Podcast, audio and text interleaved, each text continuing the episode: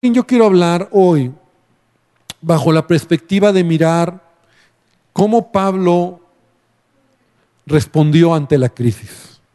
Porque él estaba en un momento difícil. La semana pasada lo hablábamos. Filipenses, el libro de la carta Filipenses, fue escrita mientras Pablo está en la cárcel. Fue escrita mientras Pablo tiene que esperar que haya un juicio en su contra. Y tal vez ese juicio ¿verdad? El dictamen puede ser que iba a morir. Y la iglesia lo sabía. La iglesia había escuchado que Pablo estaba en Roma, que Pablo había llegado preso a Roma, aunque Pablo siempre quiso llegar a la ciudad de Roma en una condición como pues una persona libre, ¿verdad? Pero, pero no fue así, él llegó, él llegó preso y de esta manera él tuvo que estar en esta ciudad, en una de las ciudades más importantes en ese tiempo. Pero entonces la condición de Pablo es que él está preso.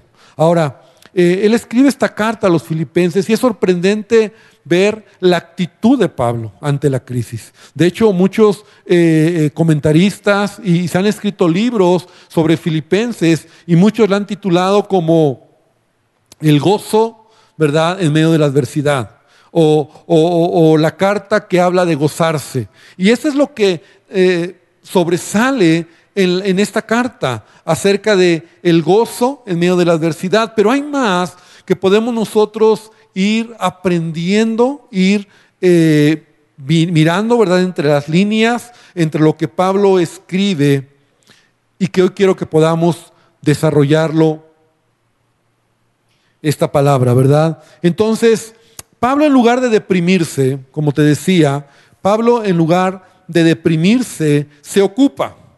Es decir, él tiene una mente ocupada y eso lo ayuda a seguir adelante. Y eso es muy importante, ¿verdad? Porque no hay lugar peor que podemos colocarnos en medio de una crisis que deprimirnos. Y la depresión tiene que ver, normalmente, ¿verdad? La depresión tiene que ver, o la tristeza, con no querer hacer nada, no querer seguir adelante. Todo se ha cerrado, ya no vale la pena nada. No miramos lo que está delante, sino solamente estamos mirando de manera, eh, de manera pues a lo mejor está mal dicho, ¿verdad? Pero egoísta hacia adentro, ¿verdad? Todo está mal, yo estoy mal. Y Pablo no toma esa actitud. Pablo tiene una mente ocupada. Pablo tiene una mente activa. De hecho, hoy, ¿verdad? En este tiempo es interesante cómo eh, estamos escuchando mensajes después de estar un tiempo en casa, familias en casa nos han aconsejado, ¿verdad? Eh, eh, los expertos dicen, mantente ocupado. No te quedes todo el día en la cama. No, por favor, no estés viendo todo el día la televisión o detrás de tu tableta. No estés todo el tiempo sin hacer nada, porque eso te va a llevar a, un círculo o a una espiral descendente. Entonces Pablo está ocupado. Es increíble cómo Pablo, ¿verdad? Aún en este tiempo que está en la cárcel, él tiene tiempo para orar, él tiene tiempo para agradecer y tiene tiempo para predicar. Y de eso voy a hablarte hoy. Tres cosas que Pablo tiene tiempo para hacer. Tiene tiempo para orar, tiene tiempo para agradecer y tiene tiempo para predicar. Tú dirías, ¿cómo lo hace Pablo? Él está en la cárcel y cómo él puede hacer esto. Entonces, en la primer, en el capítulo 1, del versículo 3 al versículo 11, voy a leer estos pasajes y voy a estar usando en esta ocasión la nueva traducción viviente. Dice de la siguiente manera, Pablo, ¿verdad? Si tú tienes la 60 está bien, sígueme, pero si tienes la traducción viviente es la que voy a estar usando. Entonces, Filipenses capítulo 1, versículo 3 al 11 dice, cada vez que pienso en ustedes, le doy gracias a mi Dios siempre que oro. Eso subráyalo. Siempre que oro, dice, pido por todos ustedes con alegría porque han colaborado conmigo en dar a conocer la buena noticia acerca de Cristo desde el momento que la escucharon por primera vez hasta ahora. Y estoy seguro de que Dios, quien comenzó la buena obra en ustedes, la continuará hasta que quede completamente terminada el día que Cristo Jesús vuelva. Está bien que sienta estas cosas por todos ustedes, porque ocupan un lugar especial en mi corazón. Participan conmigo del favor especial de Dios, tanto en mi prisión como al defender y confirmar la verdad de la buena noticia. Versículo 8. Dios sabe cuánto los amo y los extraño con la tierna compasión de Cristo Jesús. Le pido a Dios, ¿verdad? Otra vez en esa actitud de Pablo de orar. Le pido a Dios que el amor de ustedes desborde cada vez más, que sigan creciendo en conocimiento y entendimiento. Quiero que entiendan lo que realmente importa, a fin de que lleven una vida pura e intachable hasta el día que Cristo vuelva. El carácter justo que Jesucristo produce en su vida, porque esto traerá mucha gloria y alabanza a Dios. Estos primeros versículos es como la introducción de Pablo a la iglesia, ¿verdad? Y lo que denotamos inmediatamente es que Pablo oraba por la iglesia de Filipos. Pablo era un hombre que siempre oraba. Entonces él estaba orando y, él oraba por, aquí vemos varias cosas, ¿verdad? No nos vamos a detener mucho, pero sí podemos ver que él oraba para que aumentara su fe, para que permanecieran en la fe, para que fueran creyentes maduros, para que crecieran y no ser creyentes emocionales y que de esa manera, ¿verdad? Su vida pudiera impactar a otros. Entonces, ese era el corazón de Pablo. Pablo oraba para que sus hermanos en la iglesia de Filipos pudieran madurar, pudieran crecer, la obra que Dios había comenzado en ellos se perfeccionara. Y entonces lo que resaltamos es que Él oraba siempre. Entonces ahí en tu lugar repite conmigo, Pablo oraba siempre. Entonces, la idea es esta, porque mira, la oración, no, no voy a hablarte hoy solo en el sentido de, de, que hay que orar o, o como cómo orar. Porque todos sabemos que tenemos que orar, pero ¿por qué Pablo lo menciona en un tiempo de crisis? Porque si oras, escucha bien, y yo puse esto en mis apuntes, si oras, te preocupas menos. Si te preocupas, oras menos. Y Pablo decidió lo primero. Si oras, te preocupas menos. Si te preocupas, oras menos. Entonces Pablo está en un momento de crisis y él decide qué va a hacer con su vida. ¿Se va a preocupar o va a orar? Porque la oración te va a ayudar a mirar a Dios. Porque si solamente te preocupas, entonces vas a acabar mirando hacia ti mismo todos tus problemas. Realmente vemos que Pablo no le importa tampoco, ¿verdad? Si él está libre o él está preso. Él oraba. Porque la oración no es negociable. Hermano, la oración no depende de las circunstancias, no debiera depender de las circunstancias. No es solo cuando hay necesidad. Y yo sé que hoy estamos orando más que antes, pero por favor eso nos deja ver que a veces nosotros ponemos la oración como en un lugar donde, bueno, pues solamente cuando hay aflicción. No, Pablo es un hombre que no le importa si está libre, está encarcelado, él había aprendido a orar. Y mira, también esto es interesante, él oraba por otros. Él oraba por otros, él oraba por la iglesia, él oraba por los creyentes, él oraba por sus hermanos. O sea, las oraciones de Pablo no eran una de las oraciones como a veces nosotros oramos. Señor, bendíceme. Señor, ayúdame. Señor, dame. Señor, prospérame. O sea, nuestras oraciones a veces van en un sentido, ayúdame a mí porque tengo necesidad. A veces cuando oramos, y a veces me toca verlo, ¿verdad? Gente que, y no está mal, pero gente que pide oración, pastor, ore por mí. Está bien, yo puedo orar por ti.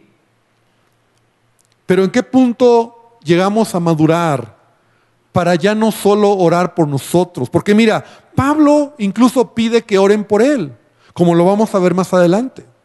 Pablo dice, yo les agradezco que ustedes oran por mí, pero Pablo ora por los demás. Y esto es una, esto es una eh, enseñanza muy importante. Miren, Filipenses capítulo 4, ahí en el capítulo 4, en el versículo número 6, hablando acerca de, de la oración, ¿verdad? Pablo dice en la nueva traducción viviente, no se preocupen por nada, en cambio, oren por todo. Y eso me encantó. Oren por todo. Díganle a Dios lo que necesitan y denle gracias por todo lo que Él ha hecho. Así experimentarán la paz de Dios que supera todo lo que podemos entender. La paz de Dios cuidará su corazón y su mente mientras vivan en Cristo Jesús.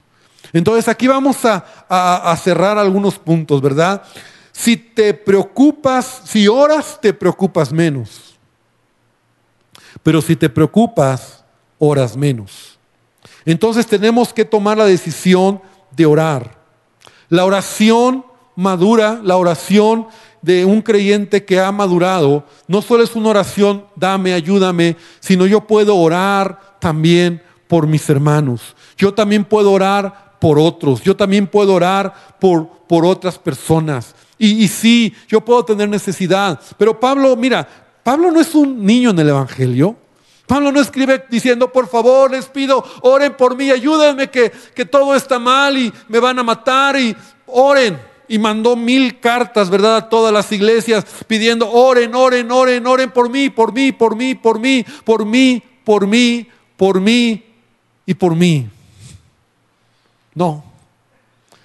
Mira, Pablo en cada carta y casi en todas, él oraba por los demás. Hermano, esto nos habla de, tener nosotros que tomar esta actitud, orar a Dios por todo, por nuestros hermanos. Ahora, Pablo entonces tenía tiempo de orar y, Pablo tenía también tiempo de dar gracias. Esta palabra que está aquí en Filipenses 4 a 6, 4, 4.6 dice, díganle a Dios lo que necesitan y denle gracias por todo lo que ha hecho. Eh, la, la versión 60 dice, con acción de gracias. Así dice, delante de Dios dice, sean conocidas vuestras peticiones delante de Dios en toda oración y ruego, con acción de gracias. Entonces, esta es una actitud que Pablo también decide tomar en medio de la crisis. Ahora, no solamente es en medio de la crisis. Pablo tenía una manera de ver la vida donde él le daba siempre gracias a Dios por todo lo que pasaba. Era agradecerle a Dios. O sea, yo creo que en la vida de Pablo no había queja. No había queja. No había queja. Él daba gracias a Dios por la gente. Él daba gracias a Dios por las iglesias. Él daba gracias a Dios por los hermanos. Mira, no solamente aquí en Filipenses, ya lo leímos en el primer capítulo, en el primer, sí, en el primer capítulo, en el versículo 3, dice, cada vez que pienso en ustedes, le doy gracias a Dios. No solo Pablo oraba por la iglesia a los filipenses, dando gracias a Dios por ellos. Mira, te voy a leer rápidamente algunos versículos más. También daba gracias a Dios por la iglesia de Roma. Romanos 1.8 dice Pablo, ante todo les digo que mediante Jesucristo, ante todo les digo que mediante Jesucristo le doy gracias a mi Dios por todos ustedes. ¿Por qué? Porque en todas partes del mundo se habla de la fe que tienen de Él. A los creyentes de Corinto, primero a los Corintios 1.4, dice, siempre doy a mi Dios, siempre doy gracias a mi Dios por ustedes y por los dones inmerecidos que les dio ahora que pertenecen a Cristo Jesús. Mira, ve cómo Pablo su manera de hablar siempre era gracias a Dios por ustedes. O sea, él siempre veía el lado bueno de todos. Los romanos, gracias porque ustedes predican el Evangelio y se ha extendido el Evangelio. A los corintios, y si tú recuerdas la carta de los corintios, es una carta donde Pablo va a regañar a los creyentes. Les va a dar duro, les va a dar con vara.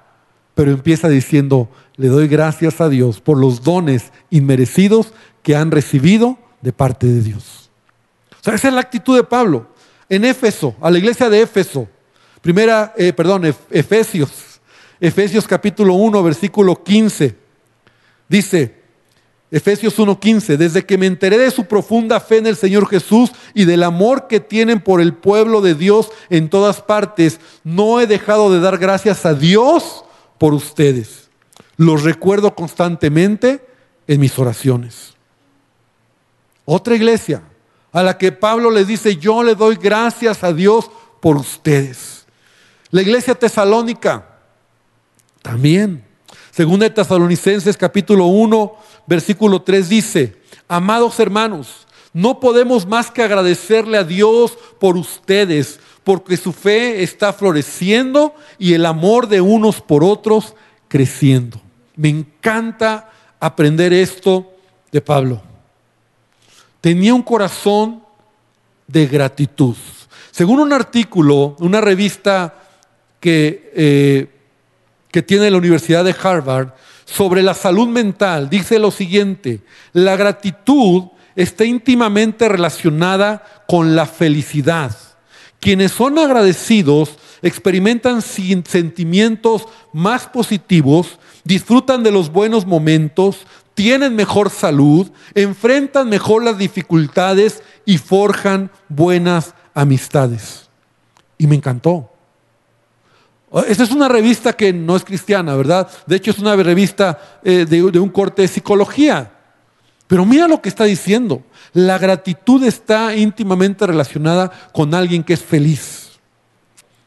Alguien que es agradecido tiene mejor salud, enfrenta mejor las dificultades y forja buenas amistades. Ahora, la pregunta es, ¿somos agradecidos? Porque mira, Señor, vamos a empezar a orar así, hermano.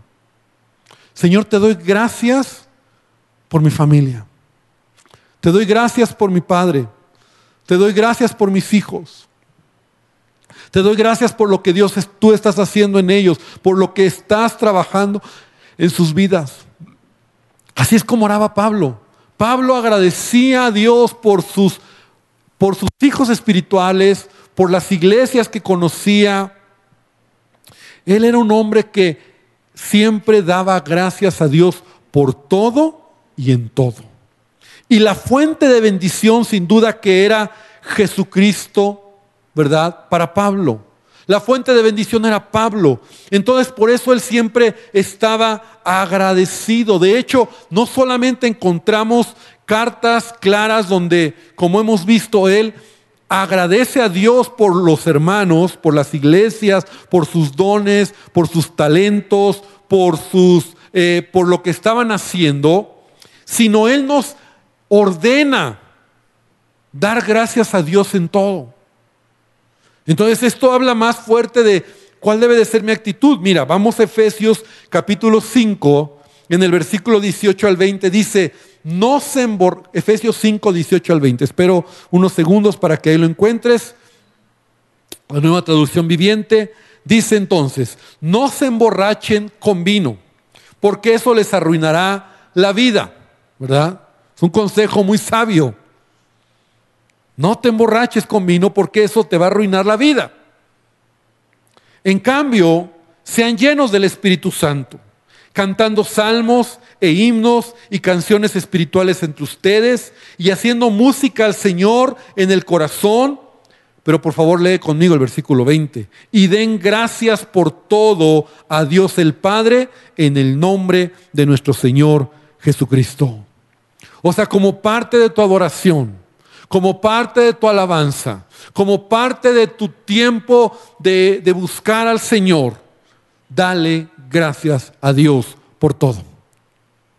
Hermanos, es importante se hace necesario en este tiempo dar gracias a Dios por todo. Amén. Es una manera de orar. Y es lo que Pablo hace. Tiene tiempo de orar, pero tiene tiempo también para dar gracias. Y les da gracias a los filipenses. Y en lugar de preocuparse, él decide agradecer las buenas cosas que Dios ha hecho. Porque tú puedes tener la perspectiva siempre de mirar el vaso medio vacío, como decía ese anuncio, o el vaso, o el vaso medio lleno. Y si lo ves medio vacío, dirás, Señor, le hace falta. Pero si lo ves medio lleno, dirás, Señor, gracias por lo que hay.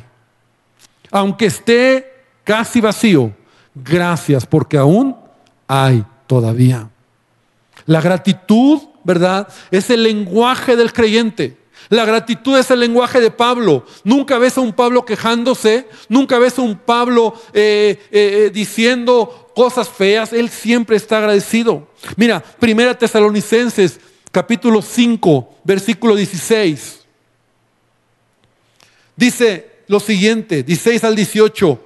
Estén siempre alegres. Empieza ahí, ¿verdad? ¿Cuántos están alegres? Amén. Entonces estemos siempre alegres. Nunca dejen de orar. O sea, prácticas que Pablo hacía. Ahora, ahora puedo conocer que no es, no es un, no es un consejo de Pablo solamente, es la vida de Pablo transmitida a otros. Porque esto es el Evangelio. El Evangelio no se trata de enseñar, se trata de modelar, se trata de que yo te enseño, tú miras lo que yo soy. Entonces dice, nunca dejen de orar, sean agradecidos en toda circunstancia. Pablo lo había aprendido. Pablo había aprendido esto. Pues esta es la voluntad de Dios para ustedes, los que pertenecen a Cristo Jesús. Pablo tiene tiempo de orar. Pablo tiene tiempo de agradecer porque él sabía que estas actitudes le iban a evitar caer en depresión, en crisis, en temores. Iglesia, yo te quiero animar para ser agradecidos. A Pablo le traía buenos recuerdos, porque así lo dice eh, eh, eh, ahí en Filipenses, en el primer capítulo, en los versículos que leímos. Él decía, le doy gracias a Dios por ustedes cada vez que me acuerdo, o, cada vez que me acuerdo de ustedes, le doy gracias a Dios. Y mira, es interesante, a Pablo le traía buenos recuerdos la iglesia de Filipos. Ahora, si nos tuviéramos que poner en los zapatos de Pablo, ¿cuáles serán los recuerdos de Pablo cuando comenzó la iglesia de Filipos? ¿Cuáles eran los recuerdos de Pablo? Ah, cuando me golpearon, cuando me metieron a la cárcel, cuando me pusieron un cepo, ¿verdad? Cuando estaba todo herido. Esos eran los recuerdos de Pablo. Y aún en ese momento Pablo estaba gozoso. Pablo estaba gozoso y a medianoche alababa al Señor. Ese era Pablo. Y pasando los años, ¿verdad? Años después, Pablo sigue diciendo a los creyentes de esta iglesia, cada vez que me acuerdo de ustedes, me da gozo recordarlos. No depende de las circunstancias. Iglesia, no depende de las circunstancias. El gozo. Debemos de ser agradecidos con Dios siempre. Y hoy más que nunca, por favor, dale gracias a Dios. Suena raro. A lo mejor tienes una mala noticia, ya has llegado a casa, te limitaron el sueldo, el negocio no está funcionando. Y en lugar de maldecir, en lugar de enojarte, de desquitarte con tu esposa o con tus hijos, o en lugar de hacer el ambiente pesado porque yo no sé qué va a pasar mañana, porque ustedes no entienden que todo está mal, por favor, dale gracias a Dios primero. Dobla tus rodillas y dile, Señor, te doy gracias. El pastor me lo dijo, Dios. Yo te doy gracias. No lo entiendo. Pero si Pablo puede ser agradecido estando en la cárcel, hay algo poderoso en tener una actitud de agradecimiento. Segundo lugar, agradece a Dios por lo que tienes, por tu familia. Que tu oración sea, Señor, gracias por mi esposa.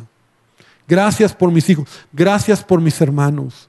Gracias, Señor, por, por, por la gente que has puesto cerca de mí. Una actitud de gratitud siempre va a evitar guardar en nuestro corazón tristeza, enojo, incertidumbre. Entonces Pablo tiene tiempo de darle gracias a Dios por los creyentes de Filipos. Y finalmente Pablo aprovecha la situación para predicar el Evangelio. Pablo también tiene tiempo para predicar el Evangelio. Ahí en el capítulo 1 de Filipenses, versículo 12 al 14, dice, además, mis amados hermanos, quiero que sepan que todo lo que me ha sucedido en este lugar ha servido para difundir la buena noticia, ¿verdad? Del Evangelio. Pues cada persona de aquí, incluida toda la guardia del palacio, sabe que estoy encadenado por causa de Cristo. Y dado que estoy preso, la mayoría de los creyentes de este lugar ha aumentado su confianza y anuncia con valentía el mensaje de Dios sin temor. Los historiadores dicen que Pablo estaba en prisión, como en una prisión domiciliaria, ¿verdad? Así era el, momento de Pablo, como en prisión domiciliaria, es decir, en una casa. Ahí estaba preso Pablo. Pero mira, de día y de noche, o sea, las 24 horas continuas, había al lado de Pablo un soldado romano que lo cuidaba. O sea, tenía marcaje personal, ¿verdad? Para que no escapara. Y la manera de cuidarlo, esto es muy interesante, es que ponían en Pablo una cadena en su mano o en su pie, ¿verdad? Y el soldado se ataba con esa misma cadena del otro lado. Entonces, de esa manera estaba atado Pablo, ¿verdad? Por eso Pablo mismo dice, estoy atado en cadenas, donde en su pie o en su mano le podían la cadena, lo ataban, y el soldado, no sé, a lo mejor un metro, dos metros, si tú quieres, tres metros, estaba atado también en su pie o en su mano, como unas esposas muy largas, y de esa manera cuidaban a Pablo 24 horas al día, o sea, siempre. Esto impedía que, Pablo o que el preso, que en este caso era Pablo, pudiera escapar. Lo cuidaban. Pero lo interesante de todo esto es que la guardia romana, ¿verdad? Los soldados romanos, pues ellos no estaban presos. Entonces ellos se rolaban. Alrededor de cada seis u ocho horas había un cambio de turno, ¿no? Entonces llegaba un nuevo soldado que cambiaba, ¿verdad? Se, ataba, se ponía la cadena y, y había un relevo. Se relevaban los soldados de la guardia romana.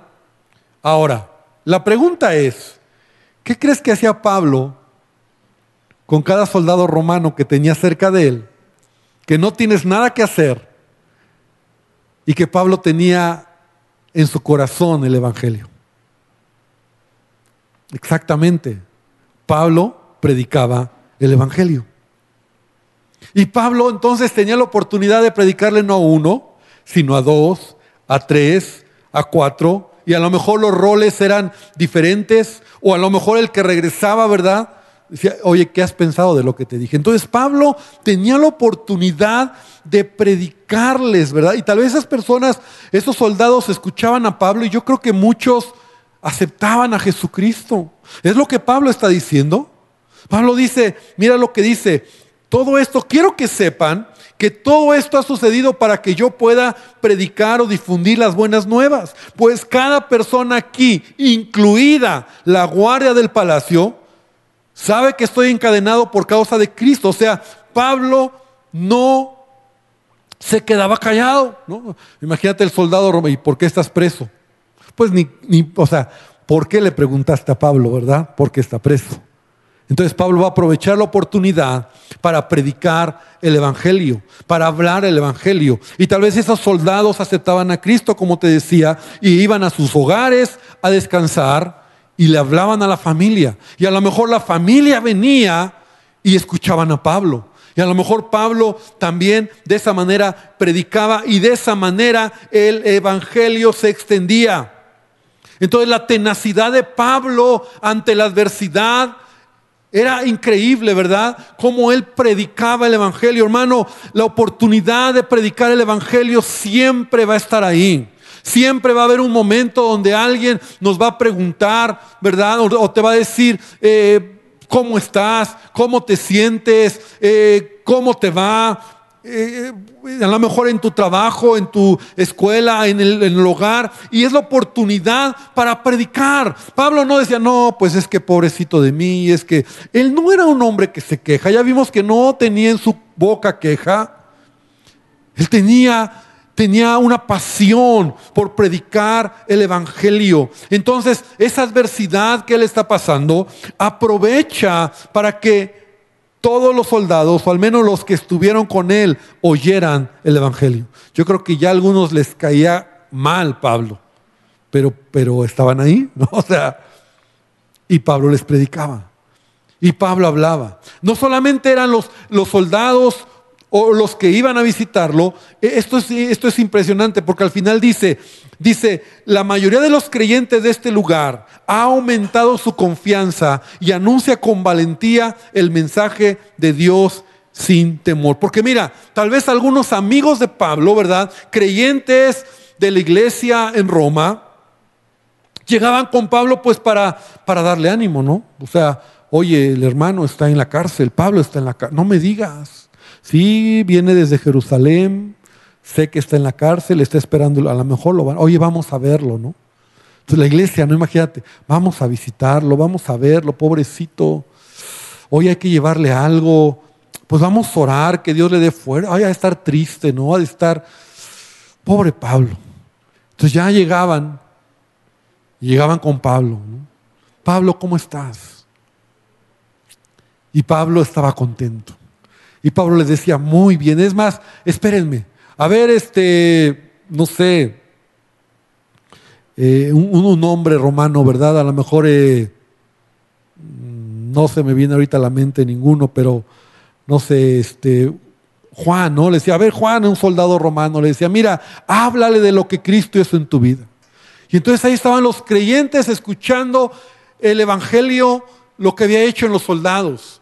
Ahí están los creyentes escuchando la actitud de Pablo, animado a predicar el Evangelio y le prediqué al soldado. Y es más, vino el mero mero de la guardia romana y también ya le prediqué y casi se convierte y su familia ya vino a verme. Y entonces los hermanos, en lugar de sentirse o, o de darle ánimos a Pablo, lo que ellos era aumentar su fe. Entonces ellos decían, bueno, si Pablo que está en la cárcel está predicando, yo que estoy libre, ¿por qué no lo hago?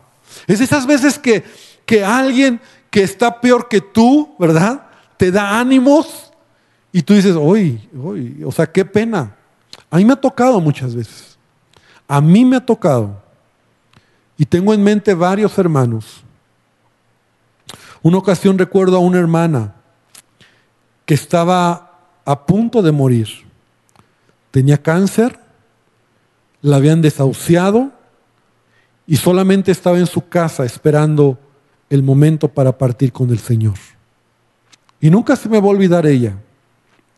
Mi esposa y yo fuimos, y ya sabes, ¿no? Pobrecita, vamos a orar por ella, está sola.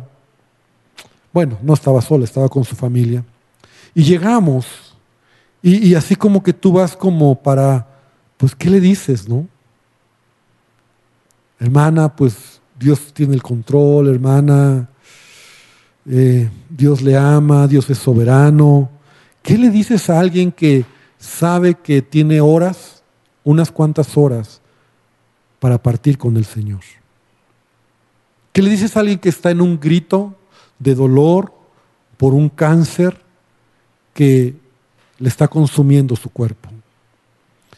Y esta hermana me acuerdo que llegamos Y cuando pasamos a su cuarto, nos recibió con una sonrisa y nos dijo, pastores, yo estoy lista. Pastores, Dios tiene el control, no estoy enojada. Y nos empezó a dar una palabra que mi esposa y yo empezamos a llorar.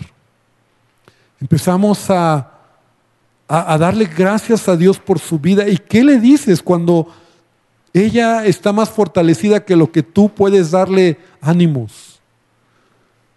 Oramos por ella, salimos del cuarto y nunca se me va a olvidar que saliendo del cuarto y estábamos con la familia, oíamos los quejidos de dolor en su cuerpo por causa de ese cáncer que estaba consumiendo su cuerpo.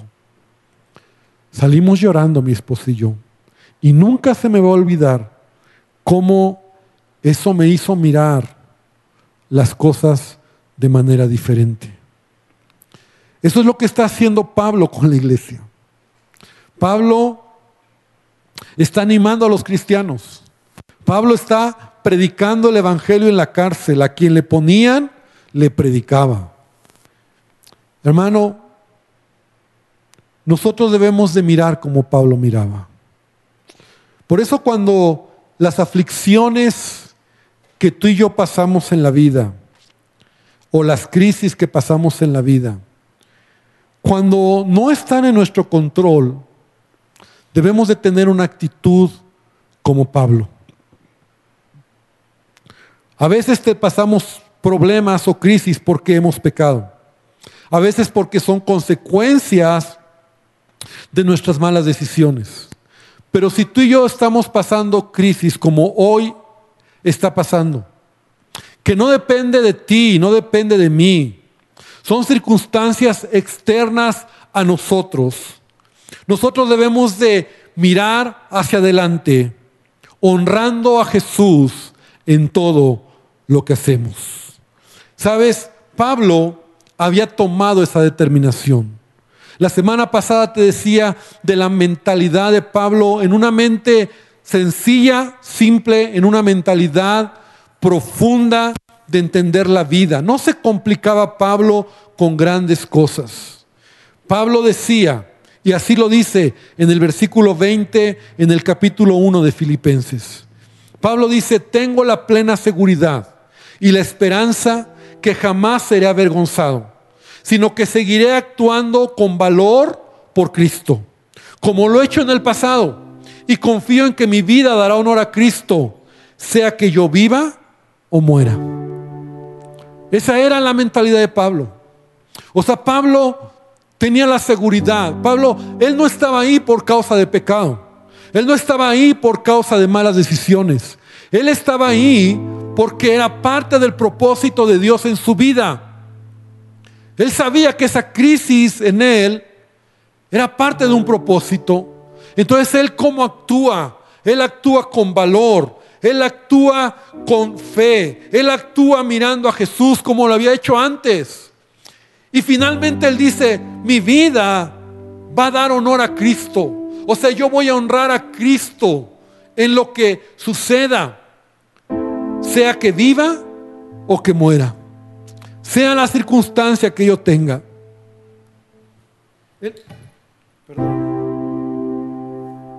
En la versión 60 dice, conforme a mi anhelo y esperanza de que, que nada será avergonzado. Antes bien, con toda confianza, como siempre, ahora también será magnificado Cristo en mi cuerpo, o por vida o por muerte. Y termino explicándote esta palabra que usa Pablo. Seré, en la versión 60 dice, seré magnificado, será magnificado Cristo en mi cuerpo. Esta palabra magnificado es como cuando, por ejemplo, mis lentes, ¿verdad? Que son de aumento, ayudan a engrandecer o magnificar la letra. Es como un telescopio que tú puedes mirar desde lejos una estrella o la luna, pero cuando usas un telescopio, entonces ese telescopio magnifica la imagen y te hace ver más clara la luna o una estrella, dependiendo del aumento, o desde unos lentes, ¿verdad? Yo sin lentes no puedo leer la letra de mi Biblia. No la leo, veo como borrosito. Pero cuando me pongo mis lentes, mis lentes hacen que la letra se magnifique, se vea más grande, más claro y de esa manera yo puedo leer. ¿Qué es lo que Pablo está diciendo?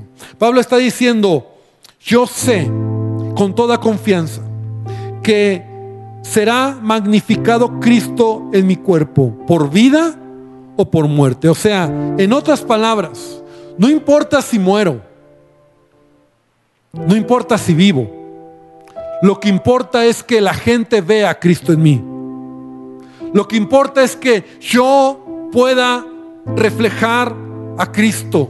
Y la gente cuando me vea y me vea de cerca, y me vea en confianza, y me vea donde me conoce con toda transparencia, ahí me pueda ver tal como soy.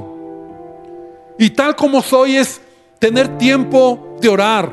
Pablo dice, o Pablo tiene tiempo de orar. Pablo tiene una actitud de agradecimiento y Pablo aún predica el Evangelio. Su carácter era conforme a la imagen de Jesús. Y esta noche, esta tarde, yo quiero invitarte para que podamos tomar estas tres cosas que Pablo tenía en su vida. Pablo había decidido, en medio de la adversidad, orar. En medio de la crisis, oraba. En medio de la crisis, agradecía por todo. Y en medio de la crisis, predicaba el Evangelio.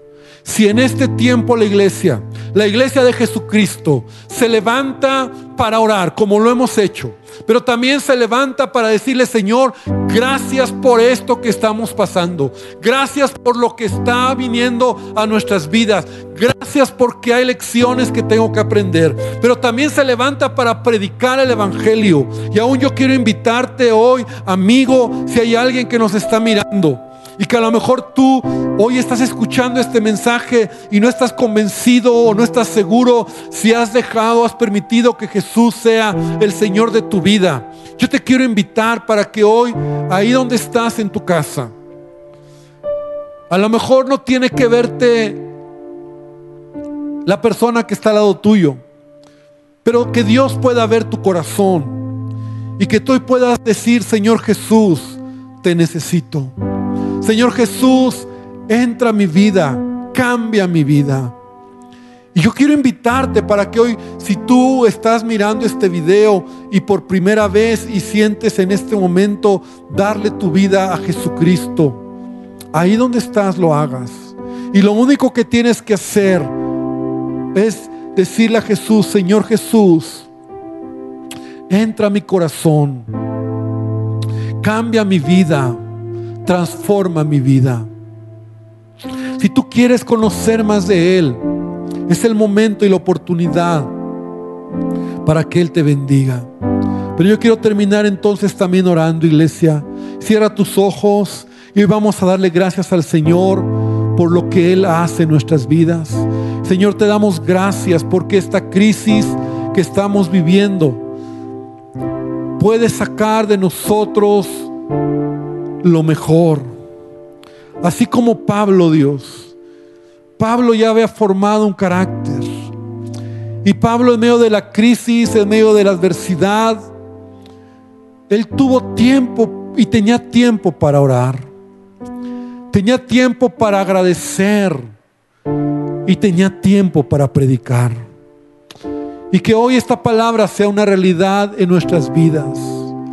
Señor, que sigamos buscando tu rostro. No lo hemos hecho solo porque hace ocho días iniciamos un ayuno. No solo porque hace ocho días hicimos un tiempo de ayuno y oración y que fue increíble, sino que en verdad cada día dediquemos tiempo para buscar tu rostro.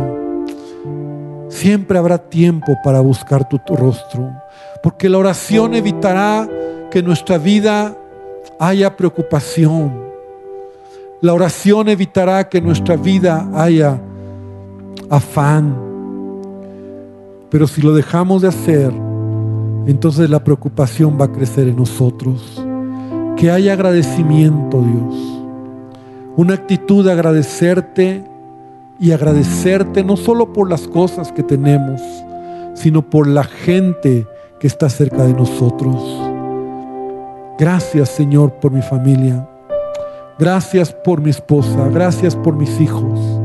Gracias por la iglesia. Gracias por hermanos que nos aman. Gracias Señor. Gracias por todo. Y que podamos tener oportunidad de predicar el Evangelio. Es una buena oportunidad de hablar las buenas nuevas, Señor. Bendícenos y te pido que bendigas esta palabra y bendigas a tu iglesia en el nombre de Jesús. Amén y amén, Señor.